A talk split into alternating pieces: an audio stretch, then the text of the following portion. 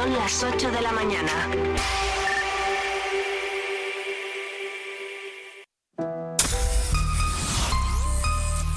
Vive Radio Segovia en el 90.4 de tu FM.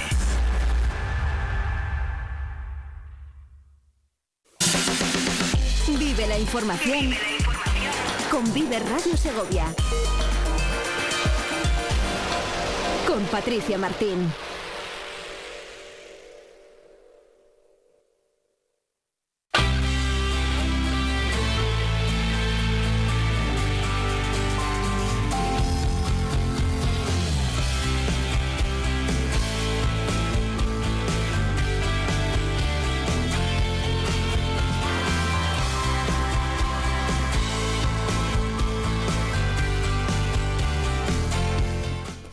¿Qué tal están, señores? Saludos, muy buenos días. Bienvenidos al 90.4 de la FM. Gracias por elegir Vive Segovia, Vive Radio para comenzar esta mañana de miércoles, este 24 de enero de 2024. Un saludo muy cordial para todos los eh, compañeros eh, de los medios de comunicación de toda la provincia de Segovia. Hoy es San Francisco de Sales, hoy es el patrón de los eh, periodistas, así que con eh, esa ilusión renovada que da el 24 de enero, les eh, saludamos y les damos las gracias por estar ahí, por elegirnos y por querer estar con nosotros cerquita de la información del entretenimiento de cuatro horas de radio local y provincial.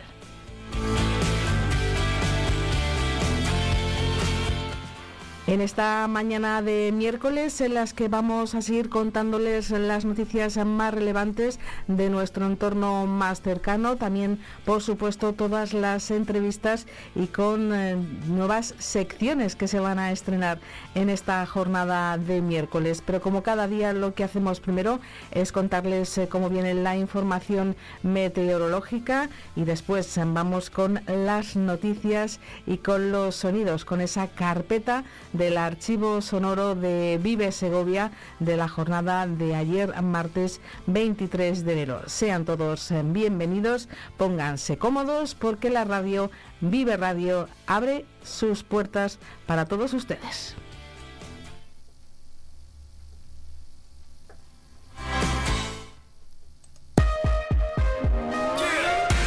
Vive el tiempo en Vive Radio Segovia.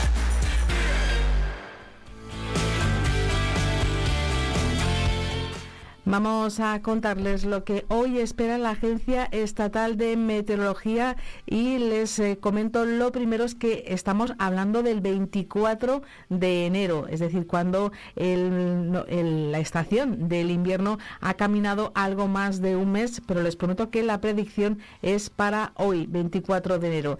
Dice la Agencia Estatal de Meteorología que los cielos van a estar poco nubosos eh, en zonas de montaña, mientras que la meseta podría haber nubes nubes bajas con esos bancos de brumas y nieblas localmente densos y persistentes, sobre todo, como siempre, por los eh, coches que vemos venir desde la autovía de Pinares, desde la zona norte de la zona de Cuella, siempre se les ve con las luces de niebla encendidas, señal de que han pasado por esos eh, bancos de niebla. En cuanto a las temperaturas mínimas, sin cambios eh, o el ligero descenso, mientras que las máximas van a estar el ligero descenso en la meseta, pero en claro ascenso en zonas de montaña con esos vientos flojos y variables. En cuanto a esas temperaturas mínimas, eh, para la zona donde las nieblas han sido más persistentes por toda la zona de la comarca de Cuellar. Las mínimas han estado entre los 3 y los 5 grados, mientras eh, que en el resto de la provincia han sido altas, en torno a los 7 o los 8 grados. Y en cuanto a las máximas de este 24 de enero, la AIMED dice que en Cuellar se quedarán en torno a los 17 en Riaza llegarán hasta los 20 y en Segovia Capital también hasta los 20. Recuerden que, como decimos, estamos en plena estación del invierno y esa es la temperatura prevista para hoy de máxima en torno a los 20 grados.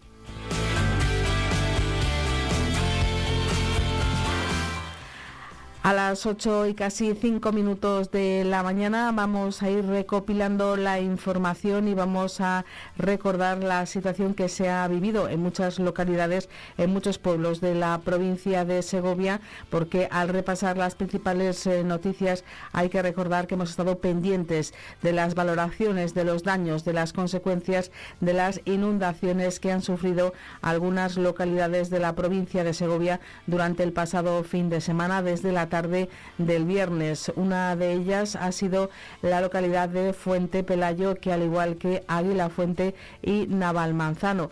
Una de estas localidades, como decíamos, Fuente Pelayo, y teníamos la tuvimos la ocasión de hablar con su alcaldesa, con Alba Sanz, que nos dejaba clara la intención de Fuente Pelayo, también de Águila Fuente y de Naval Manzano, que estaban los eh, tres alcaldes en plena comunicación con el objetivo de que se declare zona catastrófica por lo ocurrido en esas jornadas por la intensidad de las lluvias del dos de hielos que llevó a esas crecidas, a esas avenidas de los ríos, en este caso el arroyo Malucas. Escuchan a Alba Sanz, la alcaldesa de Fuente Pelayo a día de hoy parece que se están, están un poco escurriendo el bulto y bueno, pues estamos iniciando acciones eh, también junto, en común con los pueblos vecinos para poder reclamar una zona catastrófica o, por lo menos eh, eh, reclamar algún tipo de ayuda,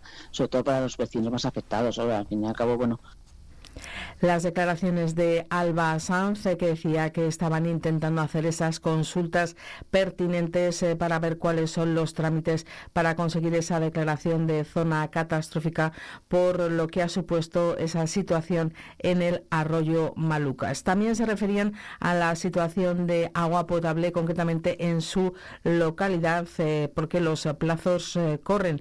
Hablaba de una semana. La escuchamos.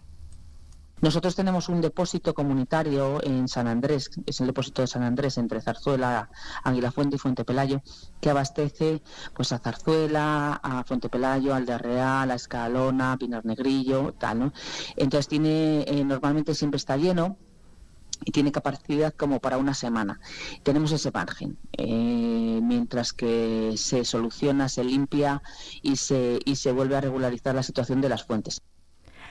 La titular del Ayuntamiento de Fuente Pelayo, Alba Sanz, nos decía esa situación que tienen ellos, afortunadamente, no como ocurre en Lastras de Collar y en Águila Fuente, que como les venimos contando en los últimos días, ellos se están viendo obligados a repartir entre sus vecinos esos paquetes de agua embotellada porque no pueden hacer uso de la captación de agua potable por lo ocurrido en los ríos en los últimos días. También vamos a escuchar un testimonio más el de el alcalde de San Miguel de Bernuy, que también se refería eh, a la situación de los alcaldes de la zona del Duratón, los que se han visto afectados por esos desembalses en Burgomillodo. Él es José María Bravo a los alcaldes de la cuenca del Duratón no nos han facilitado desde la Confederación Hidrográfica del Duero ningún dato hidrográfico. Ese es el problema, que la competencia que ostenta ni siquiera ha sido capaz de desarrollarla. Las noticias que hemos tenido por parte de la Confederación Hidrográfica del Duero ha sido por la guardería y porque en muchas ocasiones hemos llamado a nosotros. Las zonas que son inundables hasta cierto punto es lógico, pero claro, en esta ocasión ha habido zonas que no son inundables y que se han inundado por esas avenidas de agua. En concreto, en San Miguel de Bernuy se han anegado las propias piscinas municipales, al margen de los más de treinta y tantos kilómetros eh, de afección de caminos que tenemos entre los municipios de Cobos de Fuentidueña, Carrascal del Río y San Miguel de Bernuy. Hemos escuchado los testimonios de los alcaldes tanto de San Miguel de Bernuy como portavoz de los eh, alcaldes de la zona de la cuenca del Duratón, como también a la alcaldesa de Fuente Pelayo. En torno a esta situación, también que luego se trasladaba hasta la provincia de Valladolid, eh, también muchos municipios abulenses afectados después de esa cascada de críticas de alcaldes de municipios de Castilla y León a la gestión de las alertas que ha hecho la Confederación Hidrográfica del Duero y después de haberse visto afectados por ese temporal, Juan ha llevado al organismo a entonar el mea culpa y dicen que van a poner en marcha el refuerzo de los canales de aviso de la CHD. Decía el delegado del Gobierno en Castilla y León, Nicanor Ser, que van a intentar que se refuerce el traslado de esa información, de esos avisos, para que de mayor o menor medida puedan ser recibidos por las administraciones locales, que además se quiso recordar Nicanor Sen que desde el órgano gestor de la cuenca del Duero se lanzaron multitud de avisos de forma permanente y más de tres informes diarios que se han trasladado a administraciones a todos los niveles. Es lo que quiso decir ayer el delegado del Gobierno en Castilla y León, Nicanor Sen, y en cuanto a que la Junta activara el nivel 1 del INUCIL, para casos de inundación, el Gobierno de España no intervino, ya que ese nivel se solventa por los medios propios de administraciones locales. Cosa muy diferente es cuando el nivel de emergencia se queda en el nivel 2, según Nicanor Sen.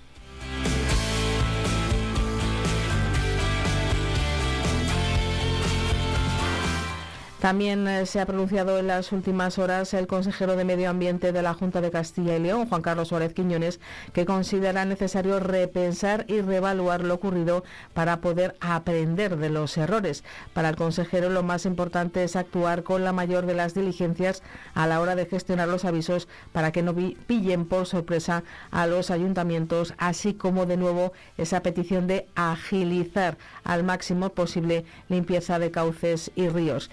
Decía Suárez Quiñones que entiende que la Confederación está en ello y hay que intentar que sea suficiente como para evitar ese malestar que se ha detectado, como decimos, entre alcaldes de varias, de varias provincias de Castilla y León, entre ellos varios municipios de nuestra provincia. Seguimos con el relato informativo de esta jornada de miércoles, de este 24 de enero.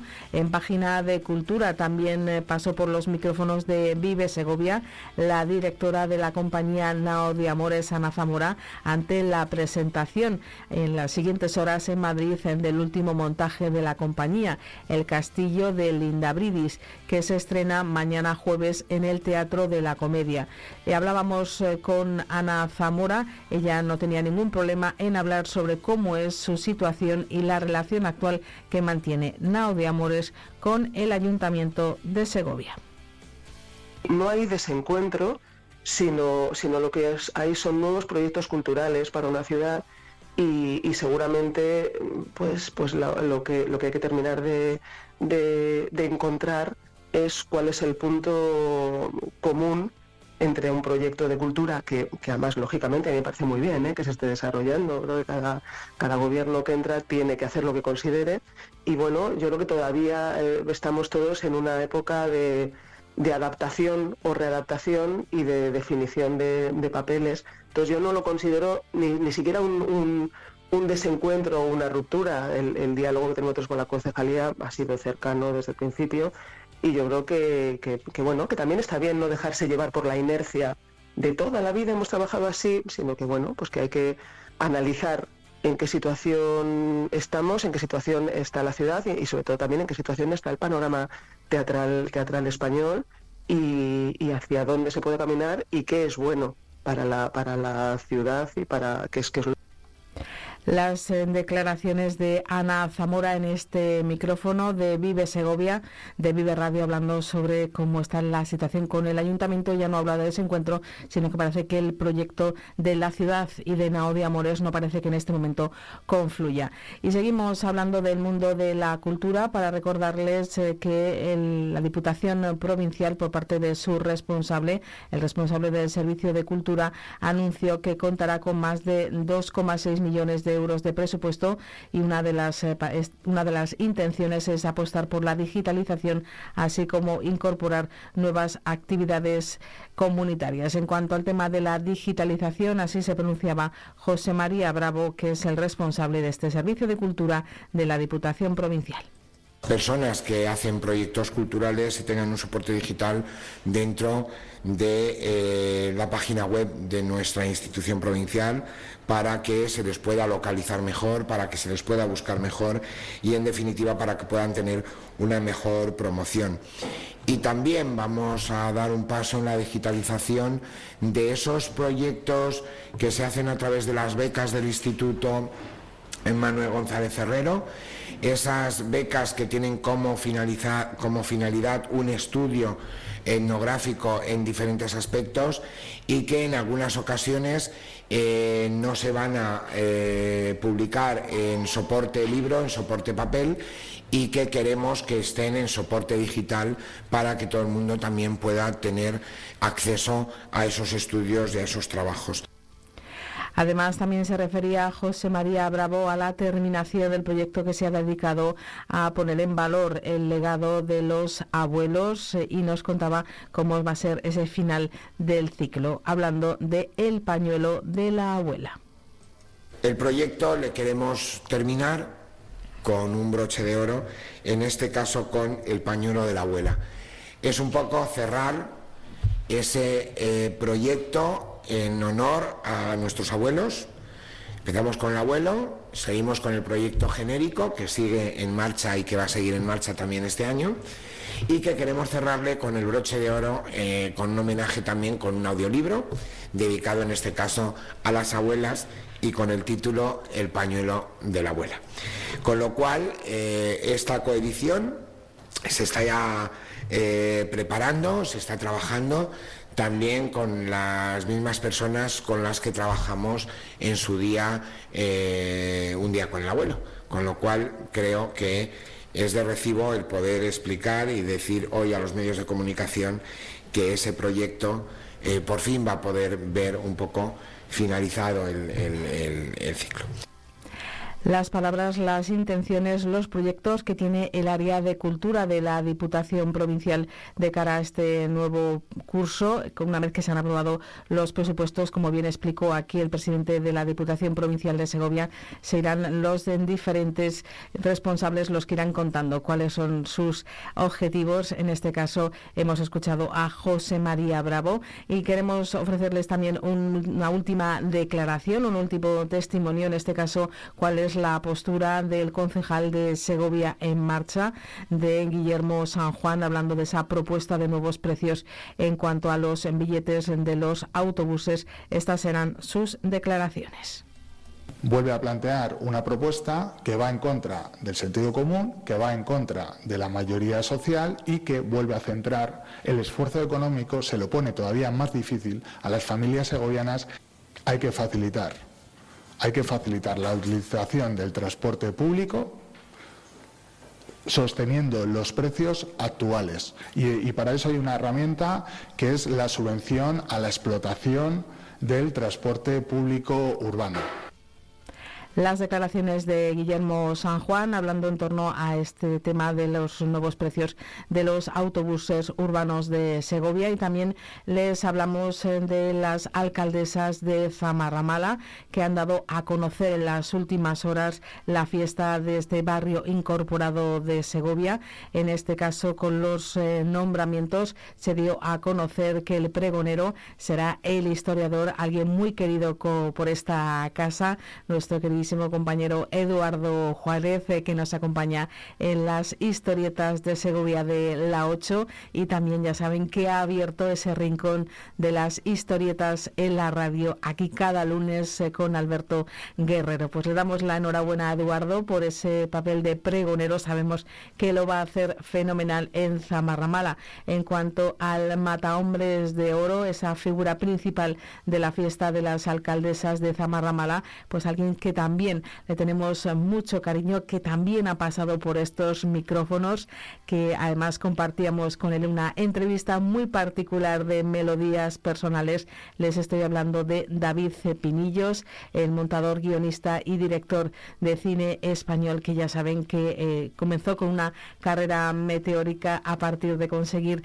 ese premio Goya, la mejor dirección Nobel por Bon Appetit, y a partir de entonces ha estado muy presente en las grandes producciones de las series españolas como director, eh, como guionista, pero sobre todo como él mismo nos contaba aquí como montador. Y también les recuerdo que el premio Home Bueno y Leal, que también se entrega en esa fiesta del Día Grande de Zamarramala, va a ser para el proyecto Betania, un proyecto de apoyo para mujeres en contexto de exclusión, prostitución y víctimas de trata con fines de explotación. Así lo daban a conocer las alcaldesas de Zamarramala, Laura y Patricia son las encargadas este año de esa fiesta grande y nosotros les damos la enhorabuena a los premiados, así como a todas aquellas que serán nombradas aguederas, honorarias y perpetuas.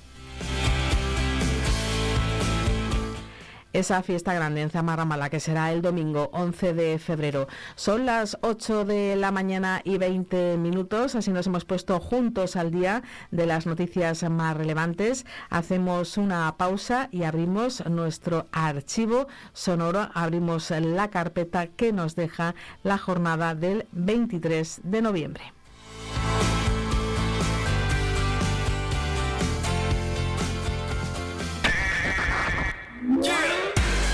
Vive Segovia. En el 90.4 FM. En el 90.4 FM. Vive Radio. Clínica Dental San Lorenzo. Te esperamos en nuestras nuevas instalaciones en Vía Roma 41, muy cerca de nuestra ubicación anterior. Ofrecemos el mejor servicio odontológico en un ambiente moderno y cómodo, equipado con tecnología de última generación para realizar diagnósticos aún más precisos y personalizados. Estamos a la vanguardia en tratamientos de implantología, periodoncia y odontología general. Clínica Dental San Lorenzo. Ponemos al cuidado de la salud dental de nuestros pacientes todo nuestro esfuerzo y dedicación. Grupo Emerol, residencia para mayores en el centro de Cantimpalos. Contamos con un gran equipo multidisciplinar, joven y dinámico. Ofrecemos tratamientos personalizados, programas de rehabilitación, terapia y estimulación cognitiva. Residencia Grupo Imerol. Tu atención es nuestro objetivo y tu bienestar nuestro compromiso. Trabajamos contigo, trabajamos para ti.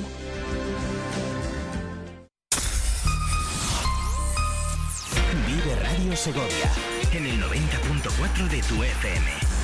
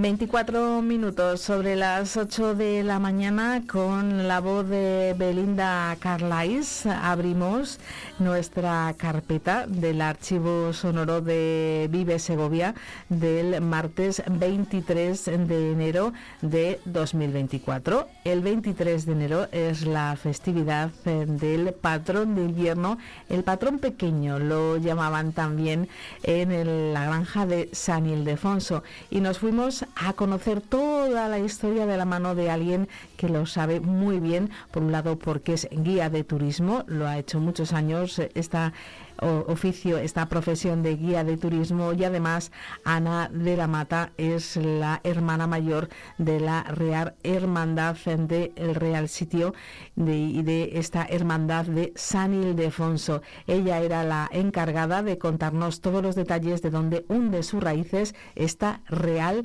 Hermandad. Escuchen este testimonio de Ana de la Mata que nos dejaba aquí en los micrófonos de Vive Radio y así abrimos esta carpeta sonora, recordamos los sonidos que pueden recuperar, si así lo desean, en nuestros podcasts es la Real Hermandad de Jardineros de San Ildefonso y nosotros nacemos realmente allá por un 20 de septiembre de 1742, cuando en aquellos tiempos pues el palacio está construido, los jardines están construidos y los reyes Felipe V y Isabel de Farnesio están por aquí.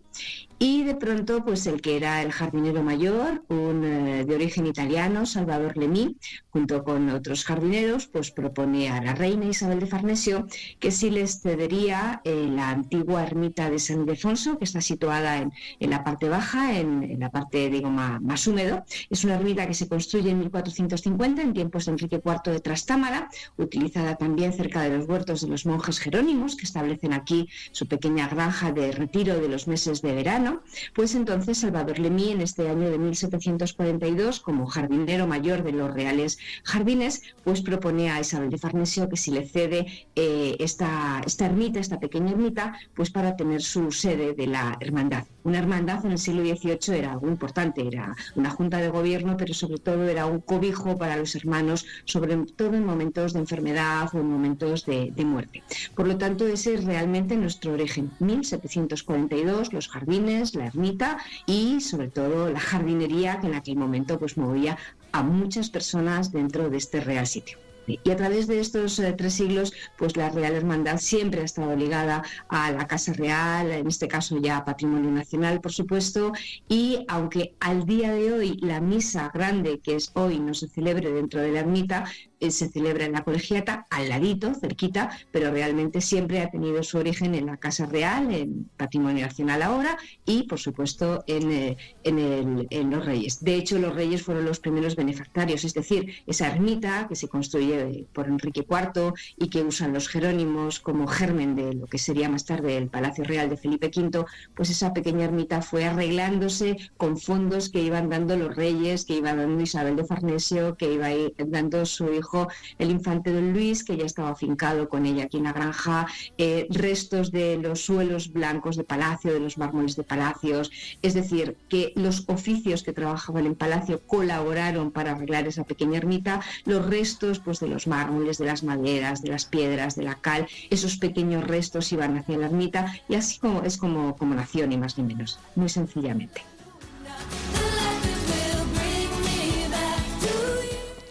Y así, de bien contado por Ana de la Mata, la hermana mayor de esta Real Cofradía de San Ildefonso, también nos recordaba que en esa ermita es donde se celebra la famosa Misa de la Pera, de la que también les hablaremos este año, pues cuando llegue el momento, allá por el mes de agosto.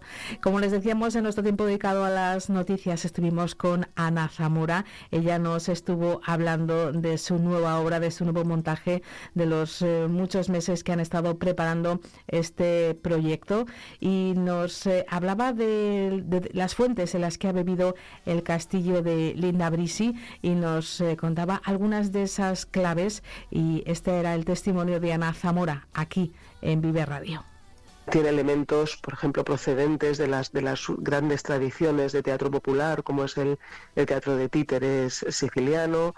Eh, no hay títeres, no hay pupi siciliano, pero sí hay objetos, si hay una estética, una plástica, una manera de entender el teatro que tiene que ver con eso.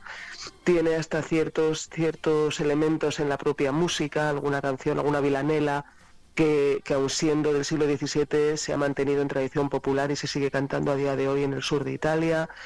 Hay, hay, hay un elemento, por ejemplo, que es, que es muy impactante, que, es el, propio el arma con el que lucha el fauno endemoniado que sale en, esta función, que directamente lo hemos tomado prestado de, mascaradas de la zona de Zamora, ¿no? Las- los carochos de Río Frío de Aliste, que, con los que hemos trabajado ya en alguna ocasión, una gente estupenda, y, y hemos tomado prestado un elemento muy, muy reconocible de, de esas tradiciones de carácter carnavalesco invernal que se celebran ahora en el arranque del año. Ana Zamora que nos explicaba los detalles del castillo de Linda Bridis eh, que se va a estrenar mañana. Mañana 25 de enero, pues esta obra se editó por primera vez en 1691, aunque se había estrenado como fiesta cortesana en el Salón Real de Palacio mucho antes, se cree que hacia 1661. Sin embargo, para escribir esta obra, Calderón de la Barca se había inspirado en Espejo de Príncipes y Caballeros de Diego de Ortúñez de Calahorra, que había sido publicada en el año 1555. Y quisimos saber algo más de esas princesas tártaras de las que nos hablaba en la entrevista Ana Zamora. Pues eh, conocemos a Linda Bridis. Cuéntame. Sí, la, la gran, la gran protagonista de la función, bueno, que es una, una función muy coral, ya, la, ya, ya lo veréis, pero, pero es, es Linda Bridis. Esta Linda Bridis es una princesa de Tartaria que, viaja por el mundo en un castillo volador. eh, buscando un caballero que le ayude a resolver su problema de sucesión dinástica. Y, pero luego también tenemos otra princesa, que es una princesa de Trinacria, que es lo que hoy llamamos Sicilia. Eh, bueno, aunque Calderón escribió este texto ya en pleno barroco, está trabajando a partir de una historia que se, que se escribió en un libro de caballerías renacentista, con lo cual está todo ese mundo de los caballeros y las princesas medievales, eh, que, por otra parte pues, está muy de moda, ¿no? Hay muchas series, me han dicho, yo que no veo la televisión, de, de ámbito medieval, y, creo que, que, bueno, es una, es una historia donde además de este verso maravilloso y estas referencias también filosóficas del propio Calderón, pues, pues hay mucho de- de cuento y de gran fantasía. Ana Zamora y Nao de Amores que van a estrenar su Calderón, este castillo de Linda Bridis. Y nosotros nos vamos a cerrar nuestra carpeta de sonidos eh, de Vive de la jornada del 23 de enero con Feliciano Ituero. Él fue nuestro invitado en Melodías Personales y a petición de los presentadores de este programa. Eh, también tuvimos la ocasión de escuchar su voz. Feliciano nos llevó hasta su pueblo natal, nos llevó hasta Abades eh, y bueno, pues esto fue el resultado de cuando la conversación fluye en un estudio de radio.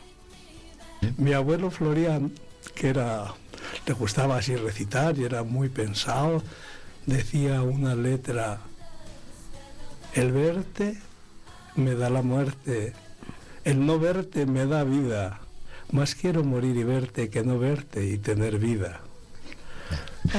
Así nos lo ilustra Sí, ese, así, ese así- tipo de así de bonito, Claro, decía, bonito. eres bonita por fuera y por dentro, Dios lo sabe. Eres un arca cerrada que se ha perdido la llave. El rescate de, de- de esas, de esas Sí, letras y fíjate, y en esos recuerdos que decías antes, yo escuchaba a Agapito Marazuela, pero claro, yo no tenía guitarra, no tenía dulzaina. ¿Cuál es el recuerdo de la primera vez que tuviste algo propio, un instrumento que te llegó a tus manos y que pudiste poner en práctica? Sí, pues yo quería la guitarra. Y me quedé a trabajar toda una Semana Santa en Casa Duque. Y cuando terminé, en una casa enfrente que vendían guitarras, me compré una guitarra. Era algo maravilloso. Él, pero claro, no la sabía afinar ni nada. Pero tenía mi tío Florian en el pueblo, que de moza había sido buen rondador y tocaba bien la guitarra. El día que llevé la guitarra la cogió, la afinó, la reafinó, estuvo tocando un rato y cantando. Y con pena me dijo que cuando se casó tuvo que vender la guitarra para comprar una collera para la mula. Ah. Pero ese día cantó y cantó una canción más o menos que decía Yole, yole, yole, yole Y eres bonita por fuera Que por dentro Dios lo sabe Eres una arca cerrada Que se ha perdido la llave Se miraba el nivel el nivel que tenía cuando recibía a los chicos, el nivel. Y con estos chicos y chicas te tienes que plantear de qué voy a llenar sus alforjas. Entonces, ¿qué tengo que mejorar en ellos? Y no puedes decir, pues en primero, en segundo, en tal, en tal idioma, tal o no. Que se exprese mejor, con claridad, que vaya escribiendo progresivamente, que vaya aprendiendo el número de los números para la vida cotidiana. Entonces son unos objetivos que no están en los programas, pero que en el programa individual de esa persona sí, hacerle crecer. Tú a cada uno le hacías su propio... Y luego es importantísimo la relación que estableces con él. Como no tengas una relación afectiva, pero sin engaños y sin historias, sino que él note que, que realmente le quieres, pues se cierra a ti. Dices que a mí que me va a contar. Y entonces, si estableces una buena relación afectiva, y la sigo manteniendo con ellos después de tantos años que nos vemos, por, por ahí podemos empezar a sembrar. Eso es pedagogía a medida, ¿eh? absolutamente. Sí, tiene, tiene, que ser así, porque te voy a decir, en una clase pues había pocos chicos, y había cinco, seis, siete, pues a lo mejor uno tenía que ser muy serio. ¿Quieres empezar ya a hacer tu trabajo? Porque si no, no reacciona. Y a otro le tienes que decir, hombre, lo mismo te salía hoy el 2, venga. a la vez toreando por un lado. Las vivencias personales de Feliciano Ituero, entregado a la música tradicional, a la recuperación del folclore, a beber de esas fuentes, pero también durante más de 35 años eh, maestro en la escuela, en el Colegio Nuestra Señora de la Esperanza, ese colegio de educación especial de Segovia que tanta huella ha dejado en la forma de ser de nuestro protagonista de melodías personales de Feliciano Ituero cierro el archivo sonoro y abrimos ahora de nuevo otra ventana a la actualidad. No se vayan muy lejos.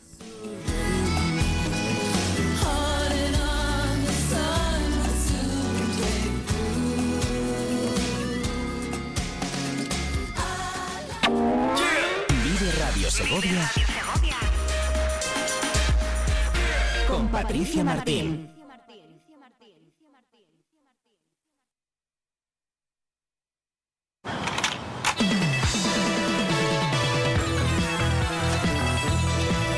Llevamos 30 años esperándote, mientras tú hacías otras cosas. En este tiempo no hemos dejado de avanzar, pero llegas justo a tiempo. Kia Sportage, 30 años esperándote. Kia, movement that inspires.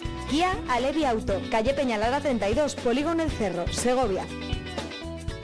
No esperes al último día para ver la 7 y la 8 en alta definición. El 6 de febrero terminan nuestras emisiones en SD y a partir del 14 todos los canales emitirán solo en HD. Si aún no ves la 7 y la 8 en HD, ve a ajustes de tu televisor y reordena tus canales. Pon la 7 HD en el 7 y la 8 HD en el 8. Antes del 6 de febrero nos vemos en HD.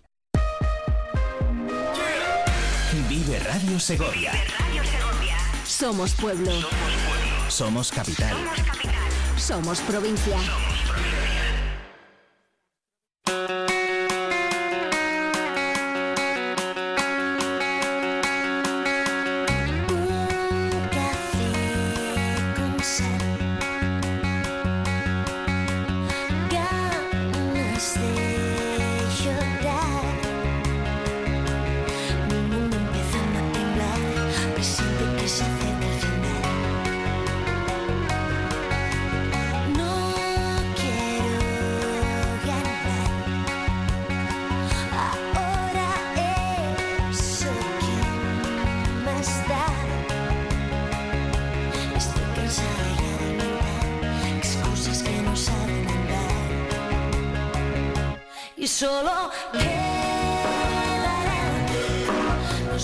Los buenos momentos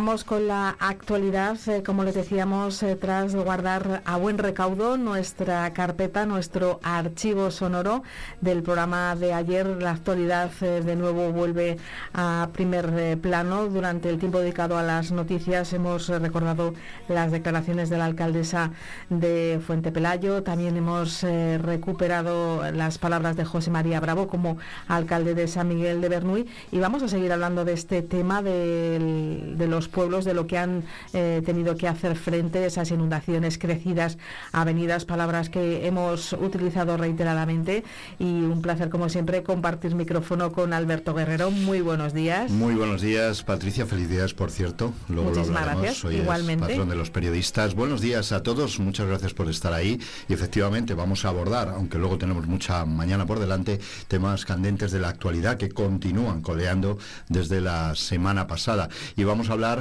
de esos pueblos. Estamos recorriendo algunos de esos pueblos que se han visto más afectados en la provincia por las eh, inundaciones. La pasada semana hablábamos mucho, hemos hablado continuamente de los cortes, se abría, se volvía a cerrar de esa carretera, la SGV 2411 que unía Carrascal del Río y Burgo, Millodo. Estamos precisamente al habla, queremos acercarnos hoy y darle voz a Gabriel Pérez, alcalde de Carrascal del Río. Buenos días, alcalde. Buenos días, alcalde, ¿nos escucha? Sí, hola, buenos días. Buenos días. Decía que hoy hemos recorrido ya otros eh, puntos de la provincia donde se han visto muy afectados por estas avenidas de agua, por estas eh, inundaciones y queríamos darle voz. Lo primero, ¿cómo está la situación? ¿Se ha hecho ya balance de daños? Eh, pues estamos en ello. Estamos ahora haciendo una peritación de todos los daños que han ocasionado en la apertura de las compuertas del pantano de Burgomillodo y bueno, ahora la situación es de, normalidad. Eh, las aguas han vuelto a, su cauce y, bueno, pues es ahora haciendo una evaluación de, todos los desperfectos que hemos, que hemos tenido.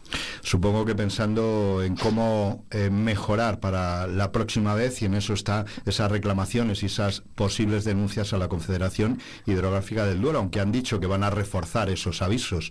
¿De qué manera consideran que podrían llegar esos avisos con más tiempo o sencillamente no, no evacuar ese agua que pueda volver a producir daños similares? Pues a ver un poco eh, las dos cosas que he comentado. En primer lugar, la, revisión de los protocolos actuales, porque se ha comprobado que no son, que no son suficientes, porque nosotros hemos eh, carecido de, información a nivel de aperturas de las compuertas, con lo cual actuar eh, es, imposible. Nos avisan cuando las compuertas ya se han, ya se han abierto, ¿vale? Con lo cual pues no tiene, no tiene mucho sentido. Y luego sí que se debería de intentar hacer una apertura de las mismas de una forma más eh, regular ¿vale? y continuista. No tiene sentido de que abran las compuertas a algunos niveles eh, nunca vistos, que se produzca un desbordamiento y luego al cabo de tres o cuatro horas vuelvan a cerrar casi las compuertas por completo, las aguas vuelven a su cauce y pasadas unas horas vuelve otra vez a abrirlas. ¿vale? Yo no soy un experto, pero creo que eso si se hace de una forma continuada, pues el destrozo no sería tan, tan grande. Y sobre todo que no se haga sobre todo por las noches, que es cuando se está, cuando se ha producido en estas dos ocasiones las, las mayores riadas. Sí, lo decíamos un poco con ironía, parecía nocturnidad y alevosía, ¿no? Cuando uno está menos preparado para ello. Eso es, sí, sí, sí, sí. Algún motivo habrá, no nos han dicho todavía cuál es el por qué se producen solamente las crecidas por, por las noches. Hablábamos ayer con la alcaldesa eh, de Fuente Pelayo, hemos hablado también con Águila Fuente, con vecinos de Lastras. Eh, nos decía la alcaldesa que estaba en contacto con pueblos eh, cercanos como Águila Fuente, precisamente, para intentar hacer una acción conjunta y buscar la posibilidad de la petición de zona catastrófica. No sé si es, si es el caso de Carrascal.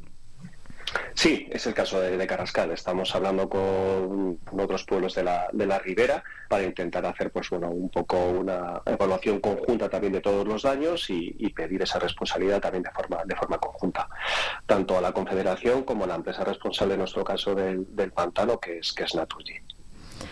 Podemos, eh, muy buenos días, eh, alcalde, explicarle, decía, lo hacían sobre todo por la noche, ¿cómo podemos explicar al ciudadano de una localidad, de un pueblo, incluido los que vivimos en, la capital, eh, cómo es esas avenidas, cómo es cuando desembalsan ese agua? ¿Qué es lo que ustedes viven en el pueblo? ¿Cómo es la radiografía, la fotografía que podemos hacernos de lo que ha ocurrido esas, esas, esas noches? Buenos días, Patricia. Mm, Pues mira, eh, la apertura de compuertas, eh, lo máximo que se ha conocido ha sido de 103 eh, metros cúbicos por segundo, que ha sido una burrada y fue hace 20 años aproximadamente. Esta vez han abierto 108, ¿vale? Todavía han abierto mucho más. La crecida del río, es decir, en algunos sitios ha sido aproximadamente como unos 4 o 5 metros, y el río en algunos puntos ha tenido aproximadamente un ancho de 400-500 metros. Es decir, era impresionante el volumen de agua que bajaba por el cauce del río. Bueno, por el cauce por todos los sitios, ¿no? Se ha llevado todo, todo a su paso, todo. Es decir, muros de contención, ¿vale? Árboles completamente enteros, vallas, el puente aquí ha sufrido bastantes daños, desperfectos, la playa, los caminos están destrozados completamente. Es decir, ha sido impresionante el volumen de agua que ha bajado. En cuanto a los domicilios particulares, eh, se han visto afectados, entiendo también. No sé si ahora se está tramitando, también lo comentamos ayer con algunos otros alcaldes y alcaldesas, que los seguros nos decían, precisamente desde Fuente Pelayo, nos decían, parece que se están haciendo un poco los locos, ¿no? Que están Los remolones. Un poco, un poco largas. Además de las ayudas que se puedan conseguir vía administrativa, entiendo que los seguros de esos domicilios, no sé si les están ayudando con alguno de esos trámites también a algunos vecinos. Pues aquí ha habido eh, tres municipios eh, que están afectados, ¿vale? que también nos comentaban que nunca habían conocido eh, pues su tanta agua dentro de sus casas. Y sí les estamos ayudando en todo lo posible, les hemos eh, incluido dentro de lo que ha sido eh, el listado de, daños y vamos a hacer pues todo lo que está en nuestras manos pues para intentarles ayudar en ese sentido. Eh, me gustaría saber también si después de algo como esto, no sé si han vivido una situación similar. Eh, desde luego no tan grave, porque nos decía que es la vez que más se ha eh, desaguado, más cantidad de agua ha llegado, pero eh, un consistorio como el suyo coge una cierta experiencia, por malas experiencias malas, por supuesto, para mejorar, eh, no sé si en, en los medios que hayan podido detectar que son escasos y tienen que tener más, por si vuelve a ocurrir algo similar. Claro, esa es la realidad que tenemos en municipios así pequeños, que de estas malas experiencias, pues bueno, nos toca, nos toca aprender y de cara a las siguientes, pues, pues oye, ya contamos con una pequeña base. En mi caso, es decir, yo llevo desde el mes de mayo, junio, eh, nuevo en el ayuntamiento, al igual que todo mi, mi equipo, y bueno, la verdad que esto nos ha servido para aprender mucho y para las siguientes, pues en algunos casos sí que vamos a poder eh, ade- adelantarnos a alguna serie de circunstancias y en otras claramente si no si nos avisa, si no se cumple una serie de protocolos, etcétera, pues, pues nos va a volver a ocurrir exactamente lo mismo, ¿vale? Que no es ni la primera vez que ha ocurrido, ni la segunda, ha ocurrido bastantes veces, pero sí que es, vuelvo a re- reiterar, que es la vez que más agua han desembalsado y que más daños han producido. Nos eh, comentaba que es eh, Naturgy la empresa que es la titular de, de la, de la presa, pero es la Confederación la que da las órdenes. ¿Cómo funciona un poco todo esto? Porque durante hemos estos días hemos tenido un poquito de información que no nos ha quedado muy clara y a lo mejor así, alcalde, lo, lo comenzamos a entender. Pues yo tampoco la tengo clara, porque después de muchas llamadas al final eh, se van pasando eh, el problema uno a otro, ¿no? Es decir, eh, hasta que antes de todo esto, es decir, el río es eh, de confederación, ¿vale? No se puede hacer absolutamente nada, pero esta semana, es decir, nadie es responsable de nada. Es decir, esta semana incluso podríamos, el río, como decimos, esta semana es nuestro, ¿no? Porque ahora nadie se quiere responsabilizar de nada. Y verdaderamente hay un, un problema con este tema, ¿vale? Porque no se sabe muy bien eh, de quién, dónde acaban las competencias de cada uno. Entonces ahora están jugando un poco al perro y al gato, ¿vale? De no es mío, es tuyo, no es mío, yo he cumplido bien, tú has cumplido mal, eh, yo he hecho lo que viene en el protocolo, pero claro, mm, la realidad es que nosotros somos un pueblo con 140 habitantes, donde hace seis meses hemos destinado una serie de subvenciones, ¿vale? Para reparación de caminos y una carretera, y que ahora mismo todo eso está completamente destrozado. Entonces tenemos que volver a reparar todo eso, ¿vale? Y subvenciones que habíamos pedido para otras cosas, pues de alguna forma intentar cambiarlas o pedir ay- ayudas a la Diputación y a la Junta para que por favor nos eche una mano para intentar arreglar eso. ¿Se han sentido acompañados en los peores momentos de esos días de la pasada semana eh, por, por las instituciones, en este caso las más cercanas, por Diputación, por Junta?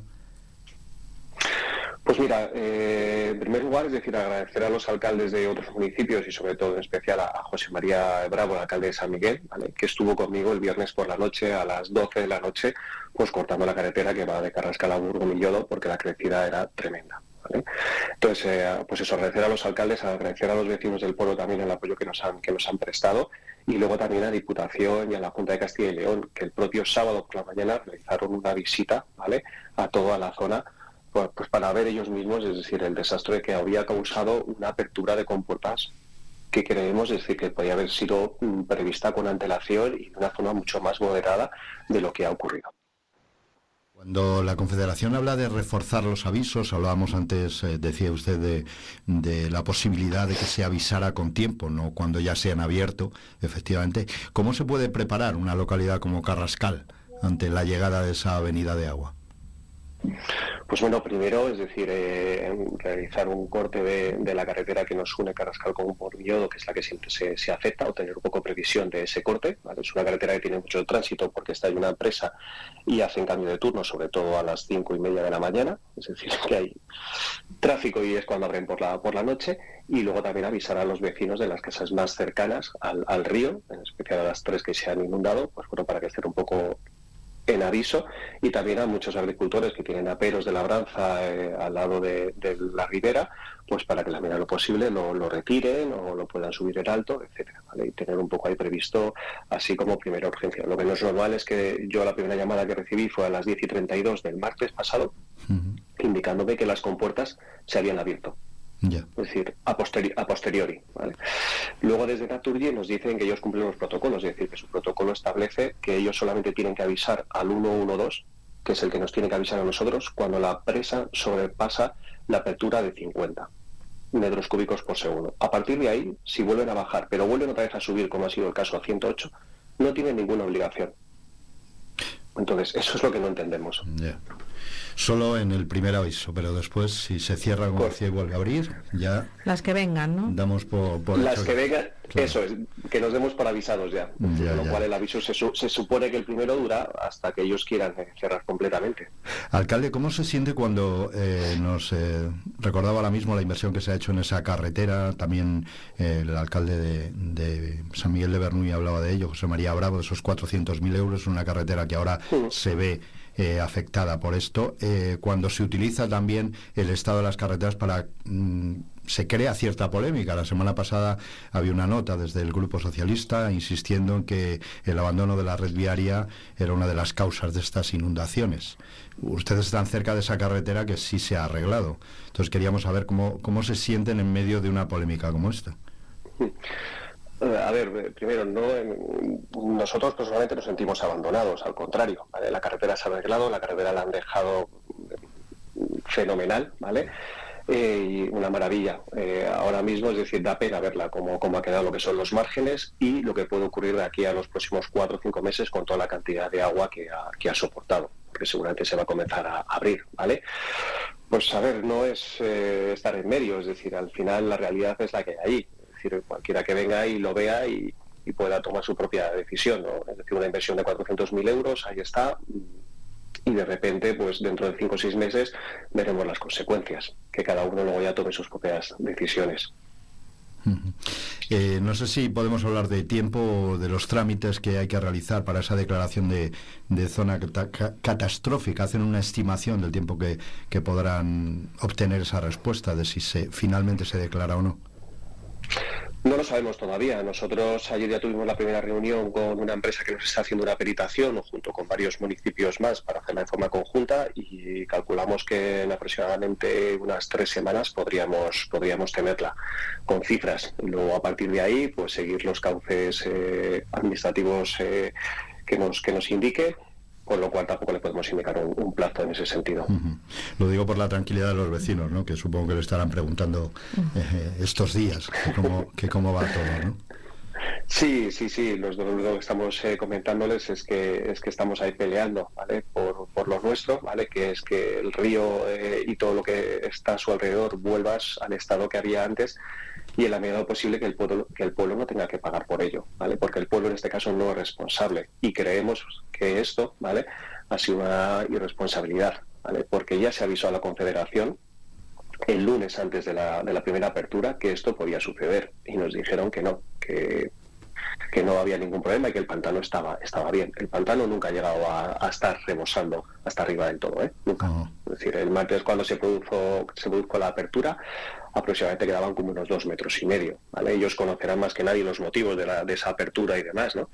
Pero yo creo que un desembalse progresivo desde el domingo, eh, un poco el lunes, etcétera, no hubiera provocado esto. Sí, alguna crecida, ¿vale? Pero no lo que han provocado. Pues le agradecemos muchísimo a Gabriel Pérez, al alcalde de Carrascal del Río, sus explicaciones y estaremos muy, muy pendientes de siempre que necesiten darles voz aquí en Vive Radio. Hasta cuando usted quiera, alcalde. Pues muchísimas gracias eh, a vosotros. Gracias, alcalde. Gracias, mucha suerte. Vive Radio Segovia. Somos pueblo. Somos capital. Somos provincia.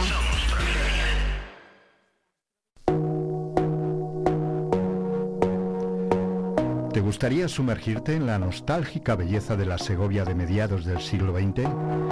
No te pierdas el valor de la mirada, la impactante exposición de fotografías de Manuel Río Salido. Descubre la esencia de una ciudad que ha cambiado con el tiempo, capturada a través de la lente única de este talentoso fotógrafo hasta junio de 2024 en el Museo Rodera Robles, en la calle San Agustín 12, Segovia.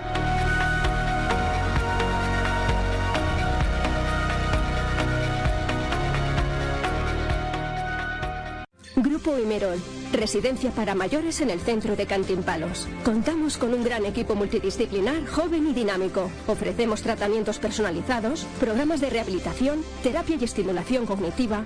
Residencia Grupo Imerol. Tu atención es nuestro objetivo y tu bienestar nuestro compromiso. Trabajamos contigo, trabajamos para ti.